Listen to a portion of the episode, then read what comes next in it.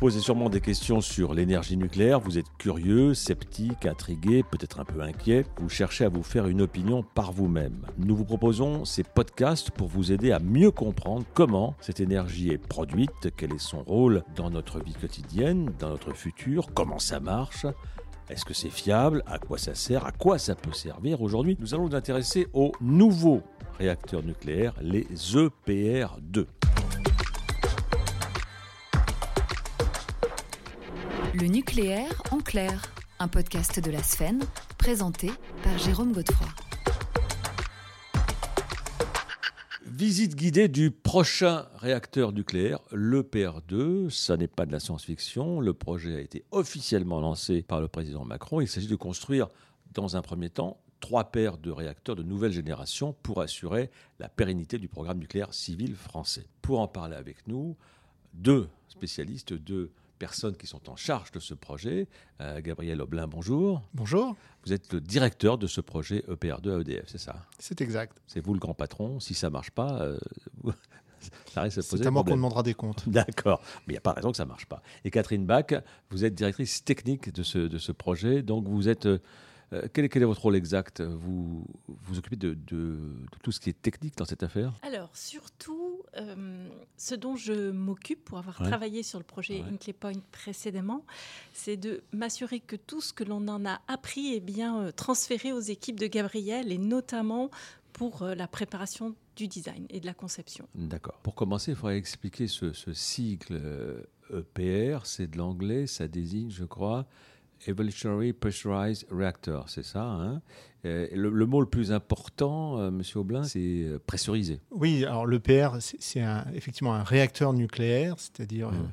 Une machine qui produit de l'électricité et qui euh, s'inscrit dans la continuité de ce qu'on a construit en France, c'est-à-dire des réacteurs à eau pressurisée. C'est mmh. tout notre savoir-faire. Donc les centrales qu'on connaît actuellement, les centrales des années 60-70, c'est de l'eau pressurisée déjà. C'est la même technologie, c'est les mêmes principes physiques, c'est des réacteurs à eau pressurisée. Alors on, on, va, on va parler des, des EPR2. Euh, on connaît euh, l'EPR 1, Madame Bach, euh, le PR1, euh, c'est celui de, de, Flamanville, par exemple. Exactement, oui, tout à fait. Et, et qui, il y en a déjà en service de ces EPR1, euh, en Chine, par exemple. Hein.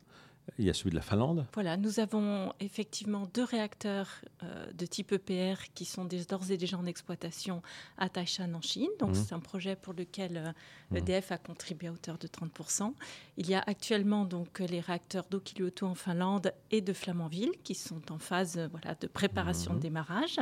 Et puis enfin deux euh, EPR en construction au Royaume-Uni sur le site d'Inkley Point. Alors ça n'est pas parce qu'il y a plusieurs projets qui ont été lancés ou évoqué ces derniers temps. E EPR2, c'est le projet qui est lancé avec déjà des dates, euh, presque des points euh, géographiques d'installation.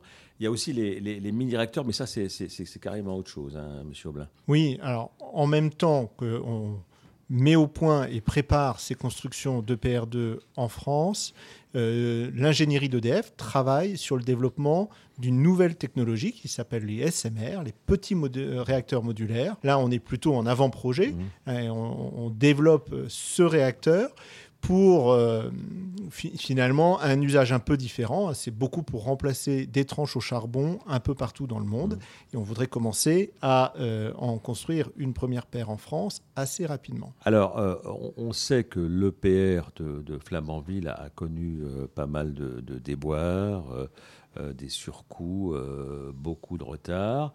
on a l'impression, Madame Bach, qu'avec l'EPR2, on veut partir sur de nouvelles bases. Oui, c'est exactement ça. Et euh, voilà, la mission euh, notamment que, que j'occupe en ce moment et, et sur laquelle j'appuie Gabriel, c'est bien euh, déjà de partir sur ce projet quand on est prêt. Donc de mmh. commencer la construction quand on est suffisamment avancé dans les études. Donc ça, c'est un premier, premier point de retour d'expérience important pour nous.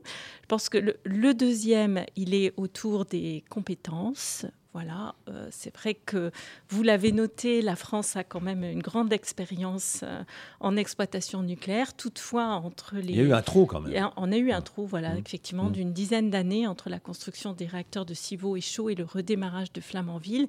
Et on a vu que cela a été euh, finalement plus compliqué qu'on ne le pensait pour réapprendre pour nous EDF, mais également pour euh, nos fournisseurs, les constructeurs. Donc euh, voilà, ce deuxième challenge, il est autour des, de comment bâtir sur de la compétence, d'apprendre aussi d'Inkley Point et toutes les entreprises françaises qui travaillent pour ce projet. Et le troisième, il est de l'ordre de construire plus facilement.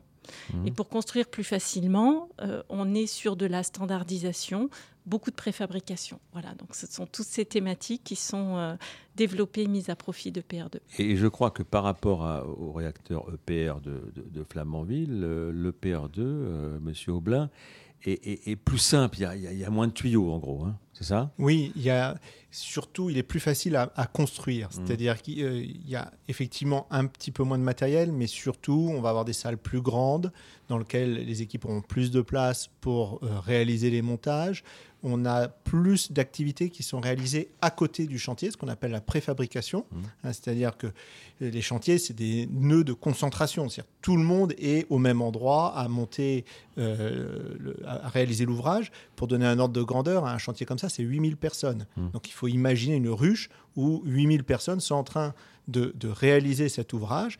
Ben, à chaque fois qu'on arrive à ce qu'une activité soit faite à côté, Hein, qu'on la préfabrique et qu'ensuite on l'amène préassemblée sur le site, c'est toujours ça de moins à faire euh, dans la ruche. Mmh. Et il y aura aussi des, économies euh, d'échelle puisque euh, le, père de, de, Flamanville, il y avait un seul, un seul réacteur en construction, qui est toujours en construction. Là, on en a déjà prévu six, donc forcément, Catherine Bach, on, va, on, va, y gagner. Ah, très certainement, puisqu'on ne fait déjà toutes les études qu'une seule fois. Or, c'est déjà une partie importante du coût du chantier. Et puis en plus, dans nos usines, cela nous permet d'avoir plus d'effets de série, mmh. de mieux apprendre et donc de fabriquer euh, bon du premier coup. On fait des, choses en 3D, par exemple? Ah oui, oui, oui, tout à fait. Mais déjà sur Inclay Point, au titre de nos apprentissages de Flamanville, on a une, bien sûr une modélisation 3D du réacteur, une sorte de jumeau numérique.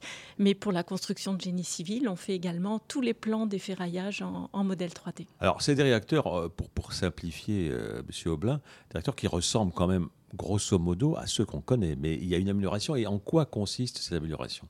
Finalement, il faudrait commencer par dire en quoi ils ressemblent. C'est-à-dire que euh, le, le, PR, c'est aujourd'hui euh, un réacteur de très forte puissance. Hein. Mmh. C'est un réacteur qui fait 1670 euh, MW électriques. C'est-à-dire ah. qu'une paire de réacteurs EPR produit euh, la moitié de ce que consomme l'île de France, pour donner un ordre de grandeur. Alors que les réacteurs actuels, c'est à peu près 900. Hein. Il y a, alors, sur les réacteurs actuels, il y a plusieurs niveaux de puissance. Il y en a de 900 MW, mmh. il y en a de 1300 MW et il y en a de 1450 MW. Là, 1670, on est encore au-dessus. Donc, l'EPR, c'est un réacteur de forte puissance qui est effectivement euh, dans la continuité de ce qu'on a construit auparavant en termes de technologie. C'est un réacteur euh, dit de génération 3, c'est-à-dire ce qui se fait de mieux dans le monde en termes de sûreté. Et aujourd'hui, les ingénieurs qui ont conçu, développé l'EPR, c'était dans les années 90, euh, ils ont euh, atteint des performances en termes de sûreté qui sont absolument remarquables et qui font consensus. C'est-à-dire que euh, l'EPR a pu être critiqué sur certains aspects, mais ces performances de sûreté, ces performances environnementales, tout le monde les reconnaît et dans plusieurs pays dans le monde. Mmh. Voilà. À côté de ça, on a eu du mal à le construire à Flamanville 3 en particulier. Mmh. Catherine vient de l'évoquer. Euh, on a euh, donc beaucoup travaillé pour rendre l'ouvrage plus facile à construire. Et, finalement, les différences entre l'EPR et l'EPR2, c'est d'abord la, constructibilité, c'est-à-dire rendre l'objet plus simple. Mmh. Et ça, on l'a fait avec plein de gens, hein, puisqu'on l'a fait euh, notamment avec toutes les entreprises de la filière, qui sont venues corriger dans les maquettes, dans nos plans, toutes ces singularités qui sont difficiles à construire. Catherine Bach, construction plus, plus facile, plus simple, euh, et maintenance plus facile aussi Oui, et également maintenance plus facile parce que le principe qui a été retenu dès le départ de ce projet par Gabriel, c'est bien de standardiser les équipements. Et donc de fait, on est capable de les produire en série, mais également pour toute la gestion des pièces de rechange pour le futur, éminemment plus simple. Mhm. Est-ce que ça va produire, euh, Monsieur Aublin, les, les, mêmes types de déchets que les réacteurs classiques, par exemple. Oui, c'est très similaire dans, dans les, les déchets générés et les, modes de traitement. Donc, déjà, ça commence par le fait qu'on peut recycler le combustible usé mmh. de ce réacteur EPR2, comme on le fait aujourd'hui pour les, les, réacteurs en service en France. Hein, ce, réacteur EPR2, il a un combustible qui va être recyclable euh, dans les usines d'Areva, hein, dans, dans la Manche. Euh, et ce réacteur EPR2, il pourra consommer du combustible issu Mhm. du recyclage, du retraitement. Hein. Plus de recyclage que, par, le passé ou... C'est les mêmes principes. C'est-à-dire qu'on peut recycler le combustible usé comme on le fait euh, aujourd'hui sur le parc actuel. Mhm. Après, euh, ce réacteur, il, générera des déchets qui sont des déchets d'exploitation. Hein, quand on utilise des gants euh, pour réaliser une opération de maintenance dans une zone nucléaire, ça devient un déchet nucléaire et donc il faut des zones de stockage. Il aura des déchets de déconstruction, Là, on a un petit peu de temps, mais ça se prépare dès maintenant, hein, puisqu'on est après 2100. Mmh. Et puis, il aura bien sûr euh, des déchets ultimes issus du retraitement du combustible, puisque 80, plus de 95% de ce qui est issu du retraitement du combustible retourne euh, dans le, combustible, le nouveau combustible pour les centrales, mais il reste quelques pourcents qui sont des déchets dits ultimes et qui ont vocation à être stockés dans ce qu'on appelle CIGEO, c'est un, un, projet de stockage souterrain euh, dans la Meuse.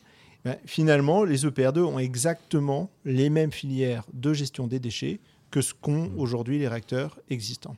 Alors Catherine Bach, vous, vous travaillez donc sur, la, sur la, technologie avec, avec, des équipes qui sont euh, pour la plupart nouvelles. Enfin, euh, et, quelles, sont les, quelles sont les principales difficultés? Qu'est-ce qui, qu'est-ce qui coince? Qu'est-ce qui vous pose problème actuellement? Eh bien, si vous voulez, ce qui est essentiel quand on développe la conception d'un tel réacteur, c'est finalement, contrairement à ce que l'on pourrait penser, on ne le développe pas seul. Mmh. On le développe avec les fournisseurs mmh. euh, qui, qui, vont produire fabriquer les équipements, on le développe avec finalement les constructeurs qui vont le construire. Et il faut euh, intégrer quelque part tous leurs besoins dans le design et, dans, dans, la façon effectivement de concevoir en amont le réacteur. Quelque part, on le dessine ensemble. Et voilà, je trouve que ce, ce point de vue-là est à la fois euh, passionnant parce qu'il nous demande de travailler différemment avec euh, nos fournisseurs, par exemple, que ce que l'on a fait sur Flamanville, mais, mais c'est un domaine sur lequel on apprend. Et pour l'instant, vous êtes dans les temps Oui. Monsieur, monsieur Aublin opine et, et confirme que... on est dans les temps.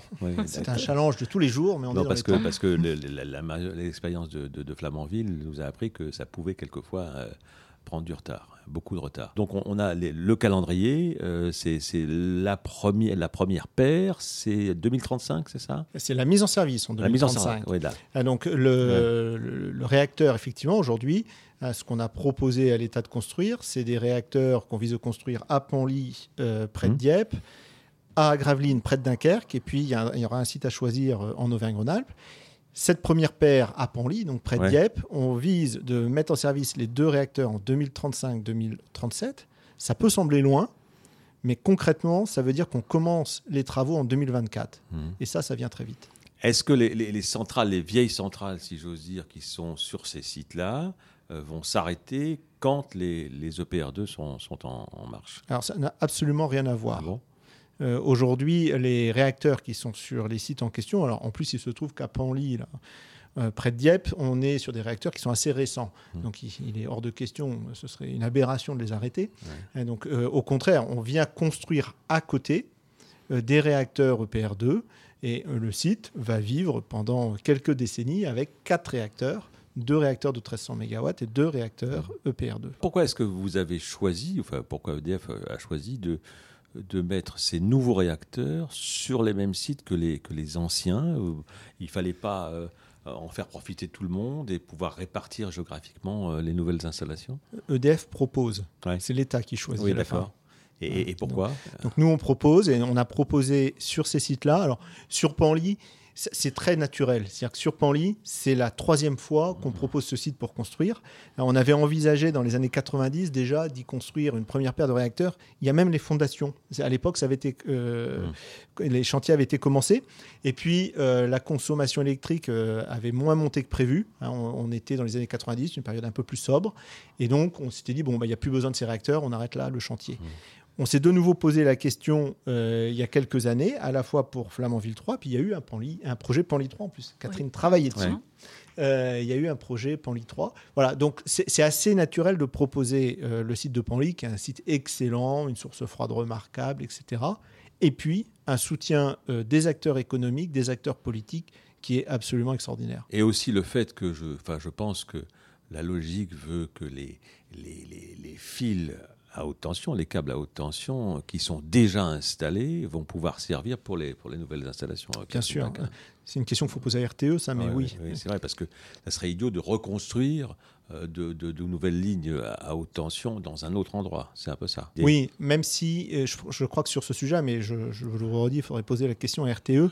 Il y a besoin, pour la transition énergétique, d'adapter le réseau de transport. Et donc RTE, dans ces scénarios, réfléchit à l'adaptation des réseaux de transport à tous ces sujets de, transition énergétique, que ce soit pour faire des parcs éoliens euh, offshore par exemple, que ce soit pour des grosses installations de stockage, de l'hydrogène, du nucléaire ou des interconnexions avec d'autres pays européens. Question que je, que je pose à, tous les deux, euh, en forme de conclusion presque. On a vraiment le sentiment, euh, avec ce, programme ambitieux qui... qui adopte une, autre stratégie. Hein. c'est une stratégie euh, groupée. Hein, euh, c'est pas un réacteur par-ci, un réacteur par-là. C'est, vraiment un plan d'ensemble. On a un sentiment qu'il, faut relancer la machine de l'innovation euh, à EDF. Catherine Bach. Alors, il faut effectivement relancer notre filière industrielle globale, c'est-à-dire effectivement au sein d'EDF et j'en parlais tout à l'heure, mais également euh, sur le plan des compétences, on a 200 000 salariés mmh. dans la filière industrielle. Euh, un chantier comme euh, Inclay Point C actuellement, c'est à peu près 71 000 emplois au total sur le mmh. Royaume-Uni. Donc on aura trois fois voire peut-être plus. Hein, c'est ce besoin d'apport de, de, compétences pour réussir nos projets EPR2. Donc on ne va pas le faire, EDF ne le fait pas seul, EDF le fait avec la filière. Ça vous aide beaucoup les, expériences chinoises, finlandaises, britanniques? Oui, oui, oui euh, tout à fait. Si vous prenez euh, le réacteur euh, d'Inclay Point et voilà, vous pouvez aller voir sur YouTube. Oui, sur, euh, sur YouTube, il y a quelques, quelques vidéos qui sont assez impressionnantes.